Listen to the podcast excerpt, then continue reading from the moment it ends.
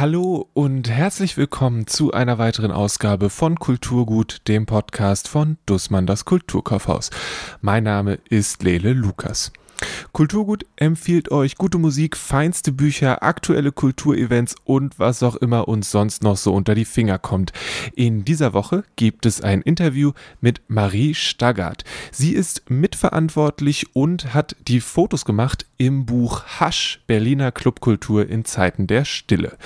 Außerdem habe ich mich für den anstehenden Record Store Day beraten lassen und mich mit meiner Kollegin Laura über das neue KIZ-Album ausgetauscht. Also, los geht's.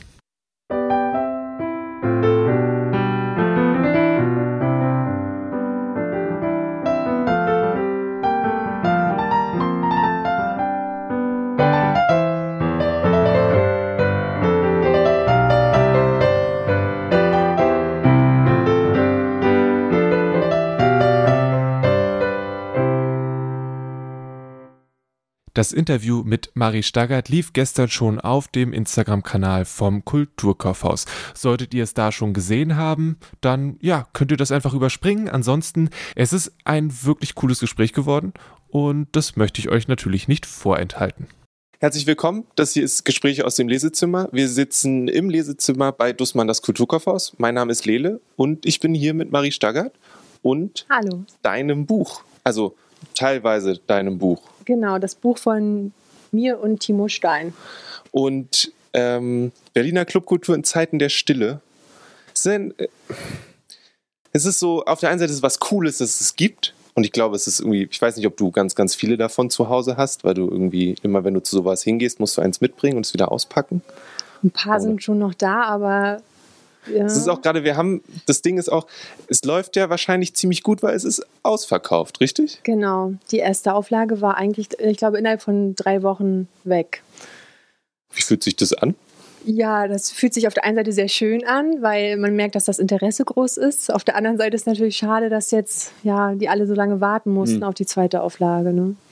Okay. Aber natürlich ist es ein schönes Gefühl, einfach ähm, zu merken, dass, dass es die Menschen anspricht, dass sie die Clubs unterstützen wollen und ja, sich irgendwie da wiederfinden in dem Thema.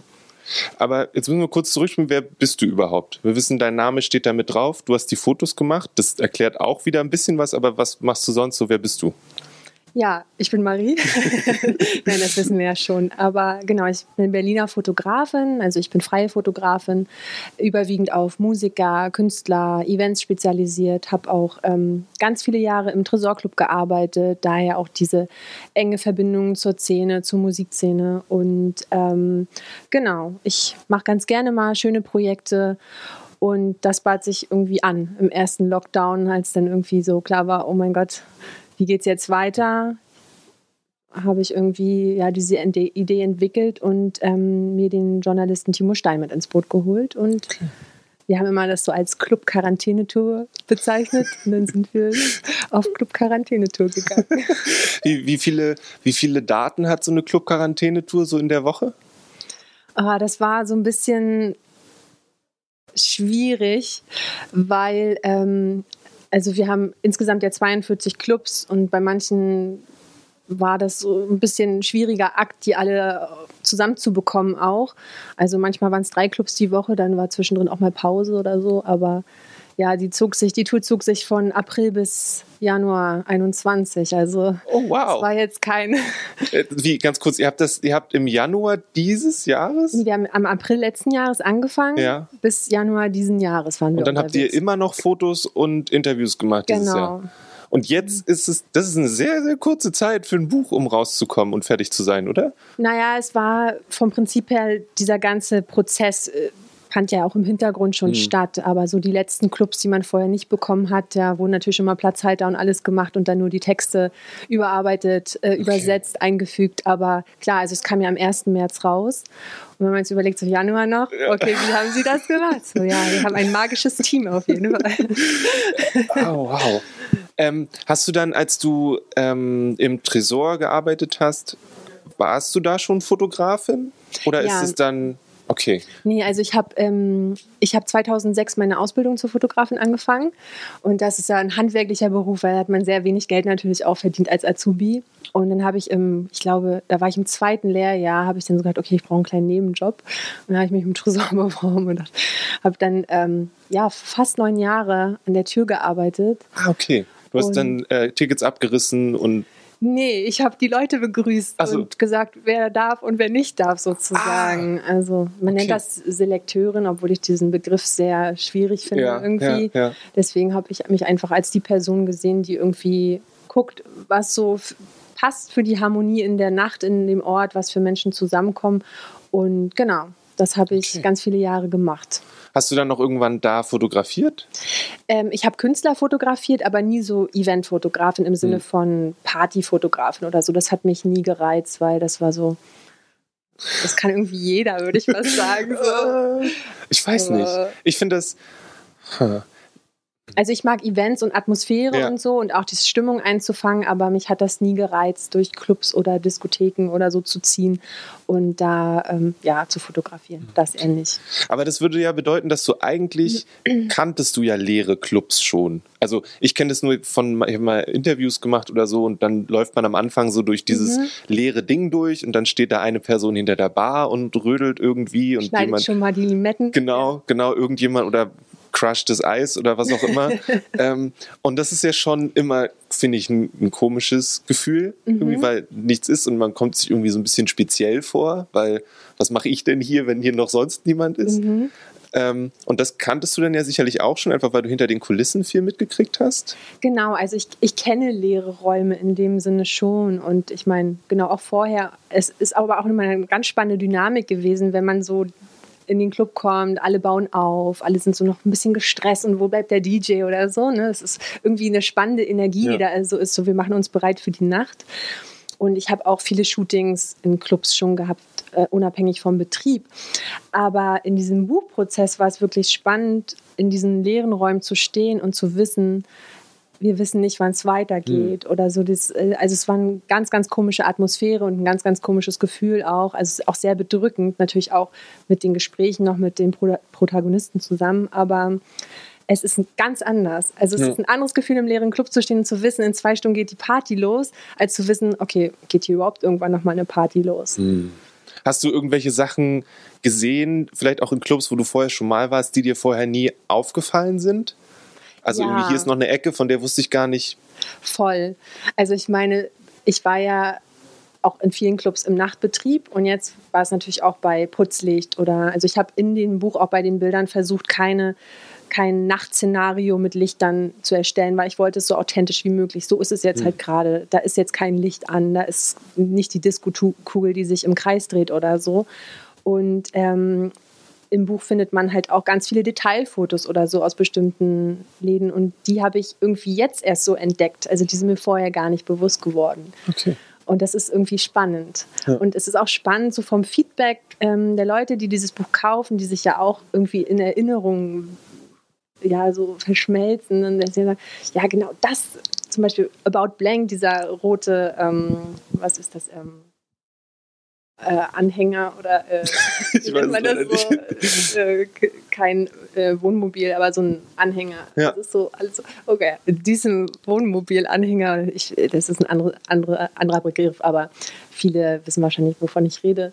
Da hatten wir die und die Nacht. Und das ist so schön, wie Leute so Details mit einfach Erfahrung assoziieren. Ja. Das ist, ja. Cool. Und dann, wie stelle ich mir das vor? Du bist reingekommen, du hast gesagt, du hast versucht, so wenig an der Situation zu verändern wie möglich. Mhm. Und dann warst du einfach drei Stunden da drin. Das hat die ganze Zeit klick, klick, klick, klick, klick gemacht. Und am Ende hattest du unendlich viele Fotos und musstest dich für fünf oder sechs entscheiden. Ja, also ich bin jetzt, ich bin so als Fotografin nicht so doll die Knipserin in Anführungsstrichen, würde ich sagen, sondern ich fotografiere schon sehr bewusst. Also es war klar, ich möchte den leeren Clubraum an sich haben. Es gibt ja auch ähm, Clubs in dem Buch, die eher ja auch diese No-Photo-Policy vertreten und gar nicht so viel zeigen möchten. Da hat man dann vielleicht ein paar mehr Details oder so. Mhm. Aber ich habe einfach, ich bin eine kleine Runde gegangen, es waren nicht mal drei Stunden, also mit Interview und so natürlich dann am Ende schon länger, aber ich weiß nicht, ich habe einfach so reingespürt und auf mein Gefühl gehört, was möchte ich zeigen und am Ende dann musste ich mich ja entscheiden. Sonst wäre das Buch noch dicker geworden. Ja, das, das, heißt aber dann auch, dass es so für Leute wie mich, die äh, zum Beispiel nicht, ich bin nicht so ein Clubgänger, ähm, dann kann ich jetzt auch in Clubs reingucken, wo ich sonst noch nicht mal Fotos rauskriegen würde. Ja, kannst du. Nicht schlecht. Nicht schlecht. Nur dass dann, ja, dann fehlt, fehlt ja trotzdem noch mehr als die Hälfte, wenn keine Menschen da sind, schätze ich. Ja, da fehlt sehr viel. Hm. Sehr viel, was zu einem guten Gefühl beiträgt, finde ich. Wie hast du die Menschen wahrgenommen, die dann da waren und euch rumgeführt haben? Ja, das war auch so ein Punkt, der sehr emotional und intensiv war, weil natürlich ähm, ja, es den meisten nicht wirklich gut ging. Ne? Also ihre, ihre Räume sind geschlossen, ihre Freunde, Familie, Kollegen, es ist kein Zusammenkommen mehr möglich. Ähm, was ich so feststellen konnte, ist in diesem ganzen Verlauf, so April bis Januar, dass da schon unterschiedliche Stimmungen waren, dadurch, dass der Sommer ja ein bisschen lockerer war und man auch mal ein bisschen draußen was machen konnte. Aber es war schon ja schon bedrückend, die Stimmung, hm. muss ich sagen. Und ich meine, es ging ja nicht nur darum, festzuhalten, wie sie sich momentan fühlen, sondern es ging ja auch ein bisschen um die Geschichte. Also du findest auch viele geschriebene Porträts in dem Buch. Und ähm, da sind schon ganz schön krasse Stories bei, also was die auch so im Lebensweg so hm. mitgemacht haben. Fällt dir ein Beispiel ein? Eine Sache, die du, die dich vielleicht immer noch beschäftigt oder die du dann auch danach noch mehr, vielleicht auch als die anderen Sachen mit dir rumgetragen hast? Ja, die eine Geschichte zum Beispiel von der Alex van Hell, die ist Türsteherin im Suicide Circus. Wir haben die so in, in der Headline als ähm, die Frau mit den drei Leben bezeichnet, ähm, weil sie, ähm, ich glaube, mit 21 Gogo-Tänzerin wurde, dann alkoholabhängig war und dann einen Hirntumor hatte und so, also ja, das, diese, diese ganze Geschichte, ihre ganze Lebensgeschichte ist unglaublich faszinierend. Sie hat auch äh, selber ein Buch geschrieben.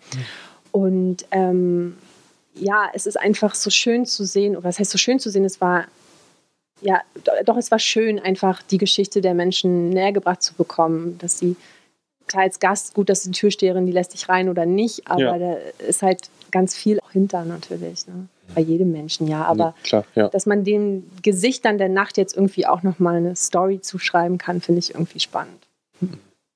Ist, äh, auf der, es ist irgendwie schade auf eine gewisse Art und Weise, dass es so eine Situation braucht, um dann so ein Buch zu haben. Also es ist, es ist auf jeden Fall schade, aber ich glaube, es ist auch eine Chance irgendwie. Inwiefern? Also insoweit, also jetzt speziell dieses äh, Buch an sich, was, also man kann vielleicht noch mal erkennen, wie wichtig diese Orte sind. Und es ist nicht nur dieses, oh, ich schieße mich am Wochenende ab, ach, die Clubs, die Theater und Opern sind wichtiger. Ich meine, heute habe ich gelesen, werden ja die Clubs als kulturelle Stätten anerkannt, was natürlich ein unglaublich großer Erfolg ist. Mhm. Aber das ist es einfach auch. Es ist halt mehr als nur, ich gehe mal trinken und tanzen, sondern es sind irgendwie Räume, die sicher sind für Menschen. Es sind Räume, wo Menschen zusammenkommen, eine gute Zeit haben, loslassen können und ja, die sind irgendwie wichtig. Ne? Ja. Glaubst du, dass sie das wieder werden? Ich hoffe sehr. also ich ähm, finde es ganz spannend, weil ich natürlich auch überlege, könnte ich jetzt gerade mir vorstellen, in den Club zu gehen mhm. und mit tausend Leuten schwitzige Arme irgendwie aneinander. Ähm, ich habe schon Lust auf diese Energie, die in diesem Raum entsteht und ich habe Lust auf Musik und Zusammenkommen. Aber also ich wünsche es mir sehr, dass wir irgendwann wieder unbeschwert feiern können auch und ähm, Menschen wieder mal loslassen können. Ich bin ja sehr, sehr gespannt, wie so diese Übergangsphase ja, ist. Ich auch. Ja, was mich auch wundert, vielleicht jetzt hast du ja, du hast ja mehr gesehen. Ähm, glaubst du, es gibt Sachen, die nicht mehr so sein werden wie vorher? Also so, weil irgendwie gibt es immer diese Unterhaltung von, ja, wir müssen zurück in das Normale. Ja. Und das so, na, hm, naja, alles im Leben ist ja ein Prozess und das, mhm. was wir als normal definieren, ist ja am Ende nicht normal, weil, ja, also, ja. Äh, wie kann ich das sagen? Ich, ich denke vielleicht, dass, also ich wünsche es mir, dass wir vielleicht Dinge anders wertschätzen mhm. oder einfach nochmal anders genießen, weil ich glaube, man vermisst erst Dinge oder genießt sie erst, wenn man sie nicht mehr hat, so, dass einem das nochmal so bewusst wird. Und ähm, ja, Ich, also es wäre schon schön, wenn es wieder normal wird. So. Was auch immer das bedeutet. Ja, ich weiß nicht, ich, ich stelle mir so eine, so eine sehr wilde Übergangsphase vor, bis sich das wieder einpendelt. So die wilden 20er so, Ja, genau, so, so, ja, ja, so ja okay, gesagt. wir dürfen jetzt wieder, dann so richtig und dann vielleicht alle fertig, weil sie genau. fünf Stunden tanzen können. So, oh, nee, das wird nichts. Ja, genau, da hat ja niemand mehr die, das Training für. Ja, niemand, so. niemand mehr hat die, das, die, die Nacht, also so dieses das Wochenende so durchmachen. Ich weiß nicht, es gibt bestimmt Leute, die das noch können, aber ich glaube, also ich erstmal muss man sich wieder so. daran gewöhnen. Wenn ich jetzt mal sechs, sechs Stunden nur schlafe, habe ich das Gefühl, ich schaffe den Tag nicht mehr. Ja. Ja, nee. Aber auch, also nicht nur das, auch keine Ahnung, es geht jetzt aber so, haben die Leute noch, sind die noch, haben die noch dasselbe ähm, können die noch dasselbe vertragen, was ja auch irgendwie ein wichtiger Teil ist. Also das irgendwie, oder für manche Leute wichtig ist, dass sie halt mal was trinken und so weiter ja. und so fort. Hat das nicht auch abgenommen? Kann man genauso doll feiern wie vorher, wenn man überhaupt zwei Jahre lang nichts gemacht hat? Nach dem ersten Bier schon in der Ecke liegt, ja. Obwohl ich das Gefühl habe, dass so die meisten im Homeoffice da schon Weinpunkt kommen oder so, ja. keine Ahnung. Ja, gut. ja, aber ja, es wäre schön, also es wird irgendwie weitergehen. Ja. Es wird spannend, aber ich glaube, das Bedürfnis einfach der Menschen in einer Gesellschaft zusammenzukommen und Spaß zu mhm. haben, wird da sein. Ja, und es ist jetzt auch nicht so, als ob es weniger Musik gab. Nee. Und natürlich das auch, was du jetzt eben meintest, dass die Sachen vielleicht auch anders gewertschätzt werden und dass ja. aufgrund der Tatsache, dass sie nicht da waren, das nochmal anders sich angeguckt wird, sowohl von uns, die wir dann da hingehen und irgendwie zu Konzerten gehen und dann vielleicht doch merken, dass ein Preis für eine Karte nicht unbedingt zu teuer ist. Ja. Weil wir das irgendwie erhalten wollen, sondern auch irgendwie von struktureller Seite, dass man sagt, ja, vielleicht müssen wir die Sachen irgendwie erhalten. Ja, genau. Mal nicht mehr nach einer Gästeliste fragen, sondern sagen, hey, ich zahle heute mal die 10 Euro oder so. Ja. Auch wenn es immer verlockend ist. Ich glaube, das Verlockendste ist, dass man nicht an der Schlange anstehen muss. Aber Glaubst du, dass es schwerer wiegt als der ich glaube, für viele Menschen ist das was Besonderes mhm. und so eher so diesen Status geschehen. Für mich ist es so, ich denke mir so, ich zahle gerne den Eintritt, aber ich will nicht drei Stunden an der Schlange stehen. da habe ich keine Lust drauf. Und also jetzt hast du von letztem Jahr im April bis jetzt im Januar mindestens an dem Buch gearbeitet. Mhm. Wahrscheinlich sehr viele Fotos aussortiert und irgendwie gibt es noch irgendwie so, so bei dir im Hinterkopf so ein Hash 2 mit den restlichen Bildern und so weiter? Oder? Nee, eher nicht. Hm. Ich glaube nicht. Also ähm, wir wollen schon auch noch mal eine, Aus eine Ausstellung machen, irgendwie, sobald das mal möglich ist, dass es sich auch gut anfühlt. Vielleicht kommen dann noch ein paar Bilder mit rein, die es nicht ins Buch geschafft habe, würde ich sagen, weil mhm. wir haben schon hart aussortiert. Also wir waren erst bei 320 Seiten, dann mussten wir 48 Seiten noch dazu buchen und es war schon, also von mir aus hätten noch mehr Bilder ins Buch geschafft, aber dann hätte man wahrscheinlich irgendwie, ja, keine Ahnung, ja. 5 Kilo Buch geschaffen. Das, das liest sich dann nicht so schön im Bett, glaube ich, abends. Aber. Ist es ein Buch, was man abends, hm, weiß nicht. Aber ich glaube, man liest es abends nicht. Äh. Also, das weiß ich nicht, ob man dann so gut schläft und es vielleicht traurig ist oder so. Ich weiß nicht. Macht sich laut Musik an und liest es dann dabei. ähm, wie war das? Habt ihr dann, ihr, saßt ihr vom Computer und seid da so langsam durchgescrollt? Hast du die alle ausgedruckt und alle, alle Wände dekoriert und dann habt ihr so Pins ran gemacht in die, die ihr behalten wollt? Wie, wie war dieser Auswahlprozess? Ja, ich mache das schon so. Ich habe so für jeden Club auch so Indexe gemacht. Also das sind so ja, Blätter, wo die Bilder im Team auch immer rumgeschickt und so. Also es war klar, zu jedem Club gibt es ein Porträt von dem Protagonisten, der quasi dargestellt wird und dann immer einen leeren Clubraum und Detailbilder. Und hm. es war am Ende, ja, es war hart im Auswählen. Also es war schon, ich kann mich auch nicht so gut trennen, muss ich sagen. Aber eigentlich müsstest du da doch Übungen drin haben. Ja, aber ich habe ich meine, ich mache das jetzt seit 15 Jahren und ich bin kein guter Aussortierer. Also wenn du meine Kunden fragst, die sagen auch, naja gut, da hätte auch die Hälfte der Bilder mal so an sich rüberkommen können. Aber naja. Aber das ist dann ja nicht mehr, naja, ist so nur zum Teil deine Aufgabe wahrscheinlich. Ja, schon meine Aufgabe, ja. Ja? Genau, und es war aber dann, wie gesagt, also es war wirklich auch, wie du es beschrieben hast, so ein bisschen Puzzeln auch, was passt, was passt nicht, was muss rausfliegen und genau. Nur noch ganz, dann noch mal kurz einen Schritt zurück. Wie seid ihr dann, habt ihr einfach eine, wie, wie kommt Mensch dann an die ganzen Clubs ran? Also, weil dann ist da ja niemand. Vielleicht gibt es noch eine Bookerin, einen Booker, die in ihre E-Mails guckt, aber irgendwie, ja. Ja, also ich meine, ich kenne viele ähm, aus meinem ja, beruflichen Kontext heraus. Und ähm, das Netzwerk ist eigentlich auch ganz schön. Und wo ich jetzt niemanden kannte, hat man einfach die Nummer besorgt. Ich habe auch ja. viele Freunde, die jetzt äh, nachts arbeiten, also in der Nacht arbeiten oder einfach Leute kennen. Und das war eigentlich ähm, relativ ähm, easy, muss ich sagen. Okay. Dann einfach E-Mail geschrieben, das Projekt kurz vorgestellt und dann haben sie entweder geantwortet oder nicht. wenn sie nicht geantwortet haben, gab es eine zweite E-Mail. Ne? So wie sich das gehört. Und wenn sie dann nicht geantwortet haben, standen wir vor der Tür. genau. Mit Kamera. Das ist vielleicht auch eine Sache, die leichter ist, wenn niemand da ist, dass sich niemand fragt, wo die Kamera, also du hast da niemanden, der nicht fotografiert werden will, sondern ja, genau. der, der, Club kann sich nicht wehren. Ne? Es kann sich niemand wehren, wenn ich mit Kamera komme, aber genau, also es ist schon, ich meine, das Spannende ist ja, man denkt ja eigentlich so, ja, die Clubs haben zu, da ist nichts zu tun. Ne? Aber dieser ganze bürokratische Ablauf in diesen, mit, auch mit diesen ganzen Hilfen und so, ich hatte eher das Gefühl, dass die auch teilweise mehr zu tun haben als vorher. Deswegen war es auch teilweise gar nicht so easy, dass man dachte, mhm. naja, die haben nichts zu tun, da können wir ja morgen vorbei, sondern es war auch schon ein Planungsprozess auf ja. jeden Fall. Ja, ich habe, ich meine, ich habe in einem von den Fotos im Internet habe ich einen Swimmingpool gesehen, der will auch gepflegt werden. Der ist ja nicht einfach. Ja, ähm, da kann ja auch mal ein bisschen Chlor ja, genau. Irgendwas muss ja trotzdem passieren. Sehr spannend. Ich finde es immer wieder cool, dass, also das ist dann ja auch so ein Ding, was dem Ganzen noch mehr Kontext gibt. Das finde ich immer sehr angenehm. Mhm. Dass man, das ist halt nicht einfach nur ein Haus, wo Leute mal reingehen und dann irgendwie wieder raus ge geschlichen kommen. sondern, sondern da passiert schon deutlich mehr. Und da sind natürlich auch dann Menschen dahinter, die dann irgendwie dafür sorgen, dass es läuft.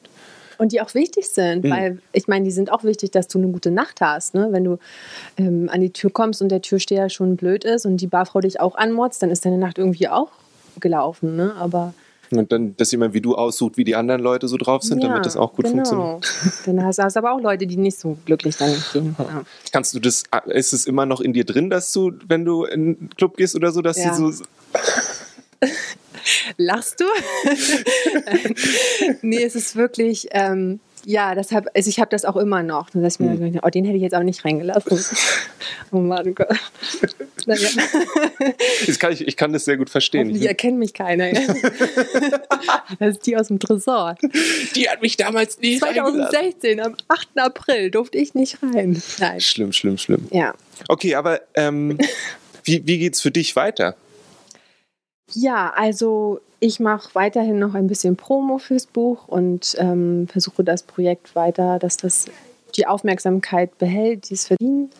Und ansonsten, ja, merke ich, dass langsam auch die Musiker wieder Lust auf Bilder haben und sich alles so ein bisschen entspannt, auch im Job. Und genau, wie gesagt, das Ausstellungs, ähm, die Ausstellungsidee ist ja auch noch im Raum und ich hoffe, dass wir vielleicht doch im Sommer irgendwas Cooles noch umsetzen können damit. Ja, auf jeden Fall.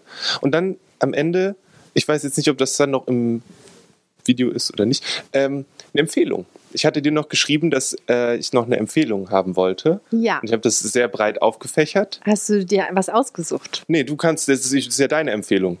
Okay. Ist es egal, was? Es ist vollkommen egal. Es ist natürlich immer cool, wenn ich sagen kann, geht auf kulturkaufhaus.de und schnappt euch das, aber wenn es nicht so ist, dann mache ich dir auch keinen Vorwurf. Ja, ich, ich habe mich für ein Buch entschieden. Mhm. Und das ist von Haruki Murakami, das heißt After Dark. Mhm. Ich hoffe, ihr habt das. Meistens, ja. Wenn ähm, es nicht das Neueste ist, was noch nicht auf Deutsch raus ist oder so, dann haben wir das eigentlich. Nee, das ist schon sehr, sehr, sehr, sehr alt, würde ich okay. sagen.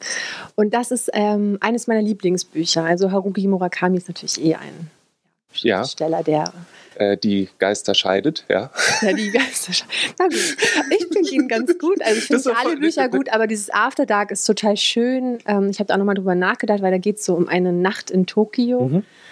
Ähm, und so, das beschreibt auch in diesem Buch irgendwie so diese Energie der Nacht nochmal ganz gut. Und ich glaube, das ist das, was wir alle gerade ganz schön vermissen. Das ist fair, ja, in dem Kontext auf jeden Fall.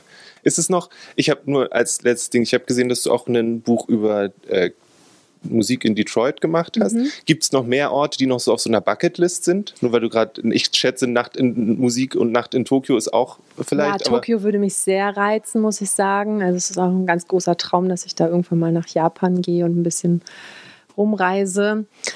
Ähm, New York äh, ist natürlich auch was, was mich sehr ähm, inspiriert, aber da gibt es auch schon gute Bücher drüber, zum Beispiel Save, Save the Night, nee, Save von Matthew Collin, wie heißt das?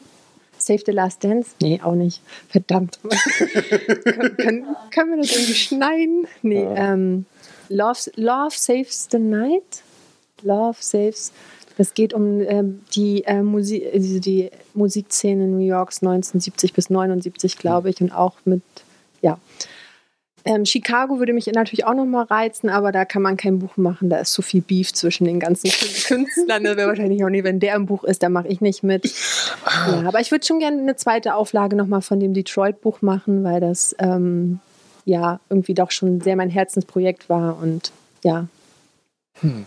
Ich habe noch nie drüber nachgedacht, dass du dann ja da so zwischendurch dich wuseln musst. Und wenn du mit dem einen schon gesprochen hast, will der eine und dann muss man das so vielleicht so, da habe ich noch nie ja, drüber nachgedacht, gibt, wie man also da als... Musiker, vor allem auch, ich würde jetzt, ich möchte das gar nicht so kategorisieren, aber Musiker aus Amerika, die haben auch noch mal, sind auch noch mal ein bisschen anders drauf. Darüber sprechen wir ein anderen Mal, wenn das Mal, nächste genau. Buch da ist. Berliner Clubkultur in Zeiten der Stille. Du hast die Fotos gemacht? Genau und äh, Timo Stein hat die Texte geschrieben. Gibt es, sobald es wieder da ist, natürlich überall, wo gute Bücher zu kriegen sind und äh, Dussmann zum Beispiel. Dussmann zum Beispiel, genau. genau. vielen, vielen Dank. Danke dir.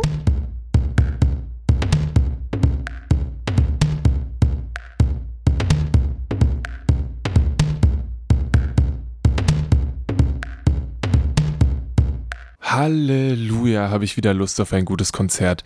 Es wird komisch und erst einmal ungewohnt, aber so ein bisschen Pogen, ein bisschen Springen, bisschen mitsingen, oh ja, das ist auch einfach für mich sowas, es gibt so viel Energie, die ich da rauskriege, die jetzt einfach gefehlt hat.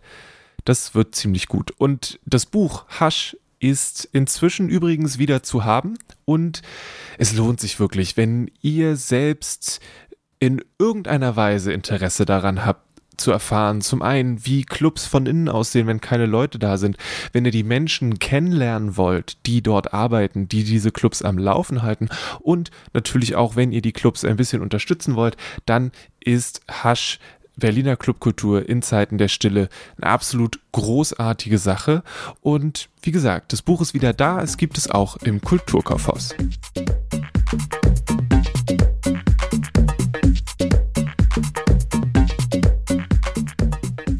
Jedes Jahr strömen zum Record Store Day zahllose Fans in die Plattenläden ihres Vertrauens, um ganz besondere Schallplatten zu ergattern. Um das Ganze dieses Jahr etwas breiter zu fächern, Corona und so, wurde der Record Store Day dieses Jahr auf zwei Termine aufgeteilt. Auf recordstoredaygermany.de gibt es dazu alle nötigen Infos oder jetzt von Tim. Ich bin Tim. Ich äh, arbeite hier im Kulturkaufhaus in der Schallplattenabteilung und bin da für den Einkauf zuständig. Das heißt, du bist eigentlich die perfekte Person, wenn es jetzt um den Record Store Day geht oder den ersten Teil des Record Store Days, der demnächst stattfindet.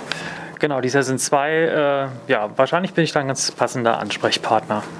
Wie läuft es ab dieses Jahr? Du hast gesagt, es sind zwei. Normalerweise ist es ein Tag. Wie, wenn ich jetzt das normalerweise als festen Termin habe, worauf muss ich achten? Was erwartet mich dieses Jahr beim Record Store Day? Genau, also wie letztes Jahr auch.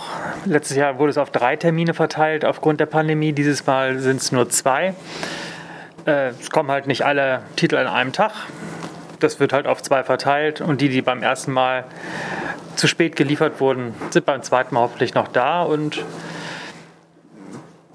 ansonsten morgens früh in die Schlange stellen, reinkommen, die Kisten durchfühlen und die Schätze finden, die man sucht. Okay. Wir haben die Kisten weit, werden die Kisten weit genug auseinanderstellen, dass nicht zu viel Gedränge kommt, sodass jeder in Ruhe mit Abstand seine Platten suchen kann. Gibt es Sachen, auf die du dich besonders freust vom Record Store Day? Na, ich bin gespannt. Es kommt eine Platte mit ägyptischen Jazz raus. Das klingt doch vielversprechend, fand ich. Okay, und sonst gibt es so andere Sachen. Ich muss zugeben, was ich vom Record Store Day so mitkriege, ist zum einen, dass das für andere Bands immer ein Problem ist, weil plötzlich alle Schallplattenpresswerke mit dem Record Store Day zu tun haben. Zumindest, ich weiß nicht, ob das wirklich so ist, aber das ist mal was, was ich mitgekriegt habe. Und dass das immer mal wieder teilweise neue Sachen sind und teilweise aber auch alte Sachen sind, die neu aufgelegt werden. Wie beobachtest du das dieses Jahr? Genau, also die Presssituation momentan ist, glaube ich, sowieso äh, dieses Jahr nochmal eine ganz andere, weil die ganzen Presswerke ziemlich Probleme haben, all das zu pressen, was die Leute so gerne kaufen. Und An sich ist das ja gut, dass die viel kaufen möchten, aber für die Presswerke, glaube ich, die kommen nicht hinterher. Ähm, ja, auch dieses Jahr ist es eine wilde Mischung aus äh, den großen Namen, Klassikern, Alben, die es schon mal gab. Und, aber halt nur in kleinen Aufna Auflagen wie eine Joey Ramone, das Soloalbum, wo äh, eine schöne Version von What a Wonderful World drauf ist und wo, was ich auch interessant fand, von L7 gibt es ein Album, das gab es bis jetzt nur auf CD, kommt jetzt erstmalig zum Record Store Day auf Platte raus. Und für solche Sachen finde ich der Record Store Day halt auch immer ganz gut. Aber natürlich kommen auch äh, Sachen nochmal auf bunten Vinyl rauf, die es vorher schon im schwarzen Vinyl gab. Aber es gibt auch noch äh, Sachen, wo neue Versionen von altbekannten Alben rauskommen. Also von Crosby, Stills, Nash Young kommt das Déjà-vu-Album raus, aber mit anderen Versionen als die, die wir schon kennen. Und dann, äh, du hast dir eine schöne Liste mitgebracht. Was, was hast du denn herausgesucht, was, wonach die Leute vielleicht Ausschau halten suchen, wo du sagen würdest, das bekommt jetzt nicht unbedingt deinen Stempel, deinen Stamp of Approval, aber so Sachen, wonach man vielleicht Ausschau halten könnte. Auch ich, der ich jetzt davon nicht so eine große Ahnung habe. Na, ich könnte mir vorstellen, dass die Prinz-Platte, die kommen wird, eine recht interessante ist. Das ist eine, die nicht regulär veröffentlicht ist, die es bis jetzt nur in einem Boxset gab. Das klingt inhaltlich sehr interessant. Ähm, es kommt ein Album raus, was Dinner Party heißt. Da äh, sind äh, Kamasi Washington, Terence Martin, Nines Wonder und Robert Glasper mit dabei. Das äh, ist eine Platte, die scheinbar recht hoch in den Charts eingestiegen ist, obwohl es die, glaube ich, bis jetzt nur digital gab. Da bin ich äh, gespannt drauf, wie das dann physisch funktioniert. Von den Gorillas kommt auch noch eine ziemlich teure Box raus, wo ich auch gespannt bin, wie viele wir davon abbekommen. Das ist ja immer eine Frage der Limitierung. Aber halt auch ein kostspieliges Produkt, wo man auch nicht weiß, wie viele Leute geben wirklich so viel Geld dann aus. Aber ganz kurz zur Nachfrage. Das heißt, es gibt irgendwie insgesamt, sagen wir, 1000 Stück oder wahrscheinlich mehr, weil es die Gorillas sind. Und dann, dann sagt Dussmann, hey, wir hätten gern 10 Stück und dann wird irgendwie gelost, geguckt und am Ende kommen vielleicht drei hier an. Wie, wie muss ich mir das vorstellen? Genau, also manchmal ist die Limitierung auch gar nicht mal 1000 Stück. Von manchen Titeln gibt es tatsächlich nur 500 oder 200. Und ähm, natürlich können wir dann optimistisch bestellen, aber das wird dann halt verteilt auf alle Läden, die bestellen, dass jetzt kein Laden unbedingt komplett leer ausgeht und wir uns hier die Bude vollstellen. Also das wird schon in der Regel von den Firmen fair verteilt. Und wir sind immer überrascht, was kommt. Teilweise bin ich auch überrascht, wie viel tatsächlich von dem ankommt, was ich bestellt habe. Manchmal ist man aber auch enttäuscht, dass man doch tatsächlich nur zwei Exemplare von was kriegt, wo man äh, ja, hätte 50 von verkaufen können, weil einfach die Nachfrage wirklich groß ist. Und inwiefern unterscheidet sich ein Record Store Day, was die Nachfrage angeht, vom Alltäglichen? Merkst du schon, dass es dann einen großen Unterschied gibt? Oder ist es einfach nur das restliche Jahr, was sich da nochmal widerspiegelt? Nee, ich habe schon das Gefühl, dass, also klar, sind die Leute da, die äh, jede Woche da sind, um freitags neue Platten zu kaufen, die sind auch am Record Store Day da. Es sind auch viele Leute da, die sieht man einmal im Jahr am Record Store Day. Und ich habe auch oft das Gefühl, dass die Leute einfach ähm, mit einem ganz anderen Budget losziehen. Die einfach sagen, ah, jetzt ist Record Store Day, jetzt gehe ich los und kaufe Platten und die gehen dann mit einem großen Stapel raus. Wo ich mir nicht denke, dass sie das jeden Tag so, so, machen. Sondern einfach dann groß der Feiertag und dann wird geguckt, was es Aufregendes gibt. Und dann macht man die Tour durch die Plattenläden Berlins und guckt, ob man überall das kriegt, was man so braucht. Zu welcher Kategorie gehörst du? Ich äh, kaufe das ganze Jahr über. Meistens gucke ich mir diese 500 Titel lange Liste raus. Meine erste Reaktion ist, naja, da brauche ich gar nichts unbedingt von. Und umso länger ich drauf gucke, denke ich, oh, das ist aber auch interessant. Ach, stimmt, die ist mir gar nicht aufgefallen. Und naja, also meistens gehe ich dann doch mit ein paar Scheiben nach Hause und auch so im Nachhinein kaufe ich dann meistens noch ein paar ja. von der Liste, die ich dann am Record Store Day selbst gar nicht gekauft habe. So erst hinterher dann Sicherlich gibt es auch mal welche, wo ich mich dann geärgert habe, dass ich sie nicht abgekriegt habe, aber da muss man mit leben können. Das stimmt. Okay, hast du noch vielleicht ein oder zwei weitere Empfehlungen für den Record Store Day? Ja, es kommt ein neues Album von, äh, nein, das neue Album von Roisin Murphy kommt nochmal in einer neuen Version raus. Es gibt Live-Alben von Police, Aretha Franklin. Ja, U2 sind auch wieder dabei. Black Sabbath kommt wieder was raus. Band Sebastian, eine Wiederveröffentlichung. Bob Dylan, klar. Ähm, Was ich auch interessant finde, Jazz, Lyrik, Prosa erscheint komplett. Was es äh, bis jetzt immer nur scheinbar gekürzt auf CD gab, kommt jetzt komplett als Schallplatte auch nochmal raus. Auch da bin ich gespannt, wie das angenommen wird. Wie ist das mit der Liste? Wo kann ich die finden? Wo kann ich die durchgucken? Wie kann ich, wenn ich jetzt so ein paar Stichpunkte habe, mich weiter informieren über den Record Store Day? Also auf der Seite recordstoredaygermany.de, da gibt es die Liste mit den Veröffentlichungen. Da steht auch manchmal ein kurzer Satz dazu bei.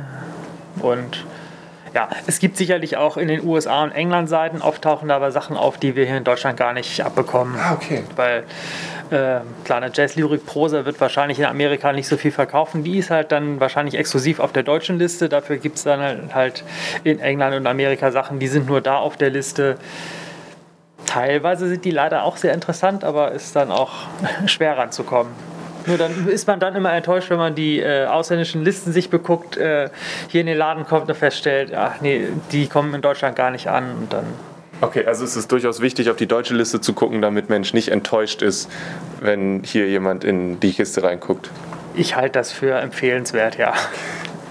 Und eine letzte Sache noch, vermisst du das, also ich gehe davon aus, dass du am Record Store Day arbeiten musst. Ja. Äh, vermisst du das selbst durch die Plattenläden zu ziehen?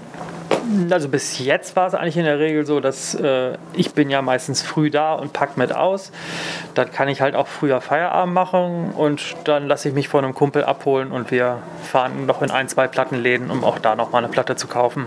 Kommt gerne vorbei. Am 12.06. und am 17.07. sind die verschiedenen Platten zu haben. Das sind die beiden Termine, an denen der Record Store Day dieses Jahr stattfindet. Oder ja, Ihr könnt auch an jedem anderen Wochentag des Jahr über vorbeikommen.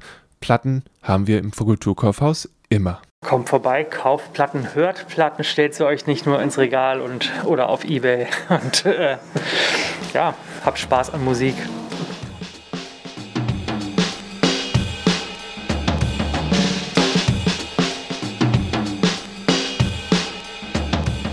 KIZ sind eine komische Truppe. Die sind derbe, sind irgendwie unterhaltsam, immer über dem, was erlaubt ist, brachial und ja, für die einen funktioniert's, für die anderen nicht. Ich weiß noch genau, dass sie mal ich glaube, Vorband bei den Ärzten waren, wenn ich mich richtig erinnere, und das so richtig das Publikum gespalten hat in die Leute, die sich gedacht haben, was ist das denn? Und die Leute, die es richtig abgefeiert haben. Und so geht es auch mit dem neuen Album Rap über Hass weiter. Das ist jetzt vor kurzem erschienen. Und hinter diesem Album mit diesem wirklich guten Titel und einem großartigen Cover verstecken sich zwölf Songs, die mindestens eins machen, nämlich ordentlich Stimmung. Und ich habe mich mit Laura, der ja, Resident Rap-Expertin bei Kulturgut, zusammengesetzt und wir haben uns ein wenig über das Album unterhalten. Was, was war da so dein erster Eindruck, als du das Album gehört hast? Ja, ähm, tatsächlich war ich von dem Titel auch ziemlich begeistert und ich weiß nicht, ob du die Promo-Phase dazu mitbekommen hast. Nicht wirklich, nur so ein kleines bisschen am Rande. Ja, also in meiner Bubble ist es natürlich sofort hochgeploppt, als die ersten Singles veröffentlicht wurden und es war eben der benannte Titelsong Rap über Hass und dann haben die so eine Pressekonferenz gemacht, hier in Berlin im NH Hotel, ähm, was auch so ein Musikerhotel sein soll und alles so ein bisschen schicki, aber auch irgendwie alles pink, was, was ich irgendwie schon ganz witzig fand und waren dann auch angezogen, wie man sich so einen Klischee-Künstler vorstellt. Also und sie trugen halt irgendwie so wie heißen die, so hässliche Schlauchschals und so Mützchen und so. Ich trinke keinen Alkohol, kann mir jemand den Champagner reichen und es war alles so richtig überzogen wieder. Und ich bin mir nicht ganz sicher, ob die Journalisten dachten, es ist eine echte Pressekonferenz. Mm. Ähm, einer ist auch rausgeflogen, weil sein Handy geklingelt hat und sie waren so drüber, aber es war so lustig. Also es war so es hat irgendwie wieder so gepasst. Und dann habe ich angefangen, die ersten Singles zu hören. Und das war eben Rap über Hass und VIP in der Psychiatrie. Mhm. Und man muss dazu sagen, Rap über Hass startet mit so einem Snippet von einem Politiker von der AfD, der sich über deren Auftritt und ähm, die Zustimmung zu dem Auftritt vom Bundespräsidenten halt aufregt und sagt, dass das nicht okay ist, ähm, was die, was die für eine gewaltvolle Sprache und so weiter benutzen. Und ich finde das schon auch ein bisschen lustig, weil die ja dafür bekannt sind, extrem überspitzte Texte zu schreiben. Und ich habe so ein bisschen so gedacht, naja, wenn man die nicht kennt, nimmt man das dann für ernst weil die Texte sind extrem gewalttätig und das, das lässt sich nicht von der Hand weisen. Aber dass sie es dann als Snippet vor den Song schneiden und dann rumschreien, dass sie über Hass rappen und dass sie sich an Babys vergehen und keine Ahnung was, das fand ich wieder so überspitzt, dass es mich doch ziemlich abgeholt hat, muss ich sagen. Ähm, und als ich dann das Album gehört habe, das startet mit diesem Song, ähm, ich kannte den Song, ich fand den Song gut. Und es führt immer so weiter. Die letzten Alben wurden immer politischer mhm. und trotzdem überspitzt, aber man hatte schon das Gefühl, sie schlagen ernstere Töne an. Ja. Oder machen sich über die anderen immer mehr lustig. Mhm. Und vor allen Dingen auch Tareks Solo-Album, ich weiß nicht, ob du das mitbekommen hast. Ähm, Leider nicht. Ja, hörst du, Golem hieß das, auch mhm. fantastisches mhm. Cover. Ähm, also war auch eine sehr interessante Mischung daraus. Aber dann habe ich gesehen, dass hier einer der Hauptproducer die Drunken Masters sind. Mhm. Ich weiß nicht, ob dir was, das was sagt. Leider nein. Aber das ist so, also bei mir zu Hause würde man sagen, es ist so ein bisschen so Kirmes-Techno. Also so richtig mhm. doll, so macht nur Spaß, hat überhaupt keinen Tiefgang. Und daran hat mich das halt total erinnert, weil jeder Titel ist nur drüber. Hm. Also jeder Song. Sie, es ist, jeder Text ist drüber. Hier und da fand ich den sehr lustig oder es hat mich sehr abgeholt. Auch sich so darüber, über dieses so sehr Vogue sein und sich darüber auf so eine übertriebene Art lustig zu machen, hat mich schon auch abgeholt. Nichtsdestotrotz ist es irgendwie so ein Album, das ist so brachial. Sie hätten sich geil entwickeln können. Ich mag sie auch immer noch, aber es gibt auch irgendwie viel nicht ausgeschöpftes Potenzial. Aber es macht alles in allem richtig Spaß. Es wird ein richtig Hammer-Live-Album. Ja. Das ist ein, ein, Grund für Leute, sich auf Konzerten total daneben zu nehmen, völlig zu eskalieren und zusammen mit dem Künstler halt auszurasten. Ja, das stimmt. Ja, ich habe, ich glaube, das ist was, ich, ich habe so ein bisschen noch auf diesen, ich habe auch gestern und heute noch mal ein paar alte, ältere Sachen reingehört und mir hat jetzt das so ein bisschen gefehlt, irgendwie dieser, dieser politische Touch. Also das, was ich, ich kann das nachvollziehen, das ist überzogen und das ist irgendwie auf diese Art und Weise unterhaltsam. Und ich fand zum Beispiel auch mehr als nur ein Fan, fand ich eine sehr schöne Art und Weise, mit Superfans und mit so Reaktionen im Internet und so weiter umzugehen. Ähm, und ich habe auch bei weitem nicht alles irgendwie gehört, was es vorher gab. So, aber mich hat immer schon ich weiß nicht, für mich hat es es immer ausgeglichen, dass sich das KIZ halt auch so Songs macht, wo sie ernste Sachen ansprechen und das hat für mich das, die Tatsache, dass nach dem Konzert irgendwie die Leute aus der Halle gehen und laut ähm, das Lied Hurensohn singen und das so im Chor durch die Stadt zieht, was sich einfach ein bisschen gruselig anfühlt, weil da einfach irgendwie so.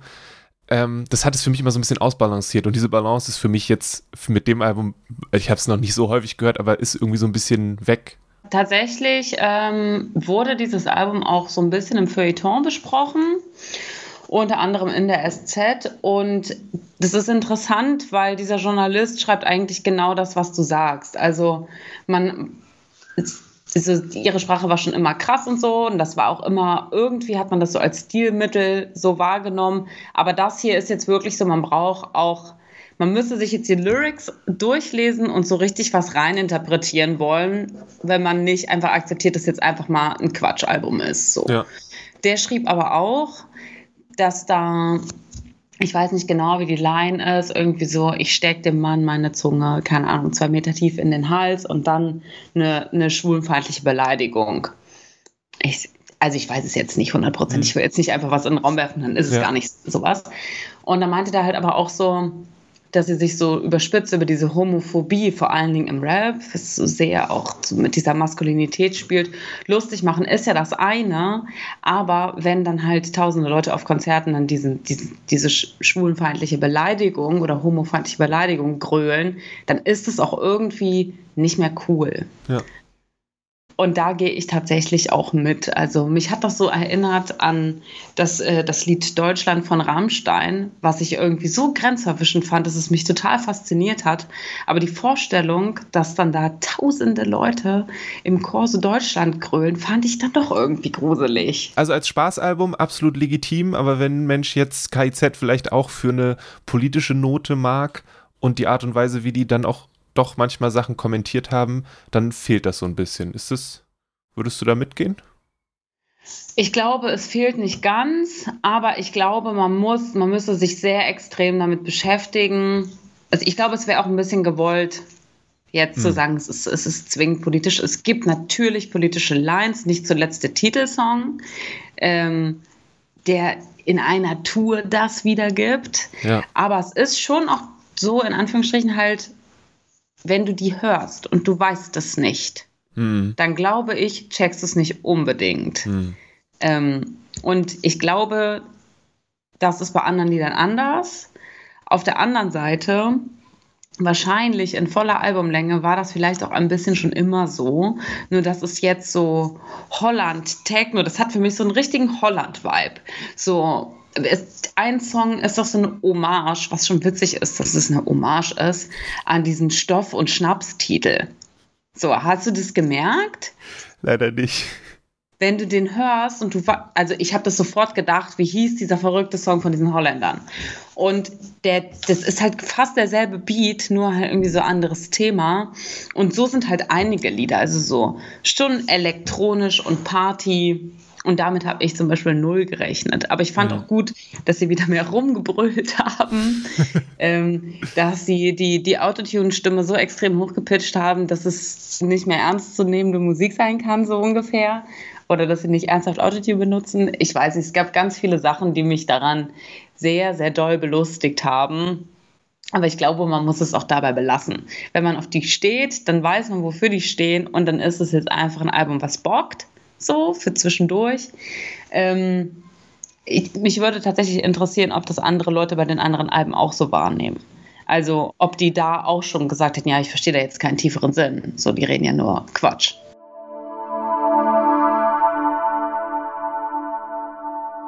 Wenn diese Unterhaltung und das neue Album von KIZ, das da heißt Rap über Hass, mit mir eins gemacht haben, dann ist es, dass sie mich äh, mir gezeigt haben, wie so eine Diskussion über Musik auch stattfinden kann, weil ich noch genau weiß, dass ich die frühen Songs der Band einfach unreflektiert äh, reproduziert habe ähm, und gerne viel mitgesungen habe und wir die alle sehr lustig fanden, weil sie eben so grenzüberschreitend sind. Und jetzt inzwischen anders drüber denke. Und ich glaube, man sollte der Musik diese Chance geben. Und für die einen funktioniert das besser als für die anderen, aber so ist das mit allen Sachen ich habe auch nochmal, wenn ich mir das Interview jetzt nochmal anhöre, merke ich, dass ich doch eine sehr selektive Erinnerung an KIZ-Songs habe. Aber hey, muss es auch geben dürfen. Das Album gibt es natürlich in allen möglichen Ausführungen im Kulturkaufhaus. Ihr seid der Meinung, wir haben den Kannibalen in Zivil Unrecht getan. Ihr wollt wissen, wo Hasch im Kulturkaufhaus steht. Wenn ihr reinkommt, ein bisschen nach links und da ist so ein Tisch. Oder noch ein paar Tipps für den Record Store Day einsammeln. Dann einfach, ja, schreibt uns eine E-Mail. Oder äh, auch wenn ihr Feedback loswerden wollt. Ich würde mich total drüber freuen. Schreibt uns eine E-Mail an kulturgut.dussmann.de. Nochmal, kulturgut.dussmann.de ist die E-Mail-Adresse, wenn ihr uns Feedback geben wollt. Ihr könnt alle oder sehr viele der Sachen, die in dieser Folge erwähnt wurden, in den Show Notes finden. Das ist direkt in eurer Podcast-App oder unter kulturgut.podigy.io. Da könnt ihr dann äh, euch verlinken, rausfinden, was Marie Staggert sonst so für Fotos macht oder eben die Artikel bei uns im Online-Shop finden.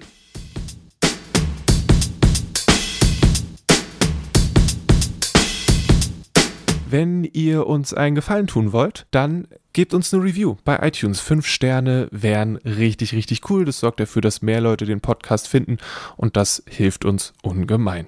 Das hier war die 53. Ausgabe von Kulturgut. Größten, größten Dank an Marie Staggert für das Interview und die Kopie von Hasch.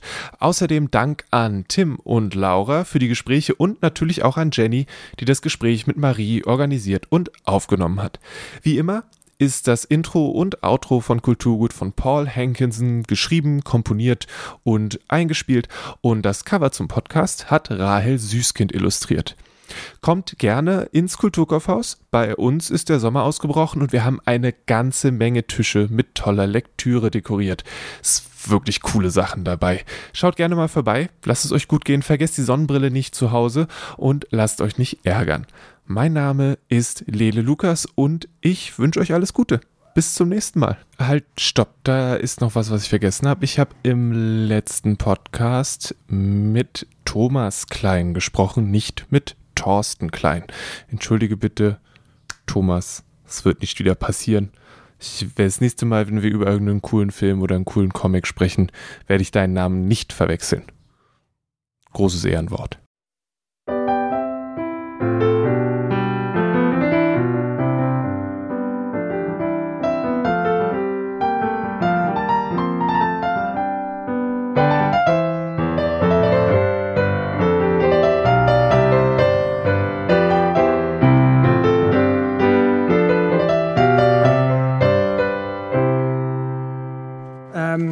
Nico Beckspin fragt, warum zur Hölle hat das so lange gedauert mit dem Album? Nico, ähm, wir sind KIZ. Wir sind nicht irgendein Kellner, den du irgendwie heranwinken kannst. Wir sind nicht irgendein Pizzalieferservice, auf den du jetzt hier wartest und auf deine schöne warme Pizza Quattro Stagioni. Ähm, wir sind Künstler. Du hast auf uns zu warten, du hast bereit zu sein für uns. Und wenn wir sagen, es ist angerichtet, dann, dann hast du aufzuessen. Das ist alles. Ich meine, was ist, was ist das für eine Kundenmentalität? Was ist das für eine passive Herangehensweise ans Leben? Nächste Frage.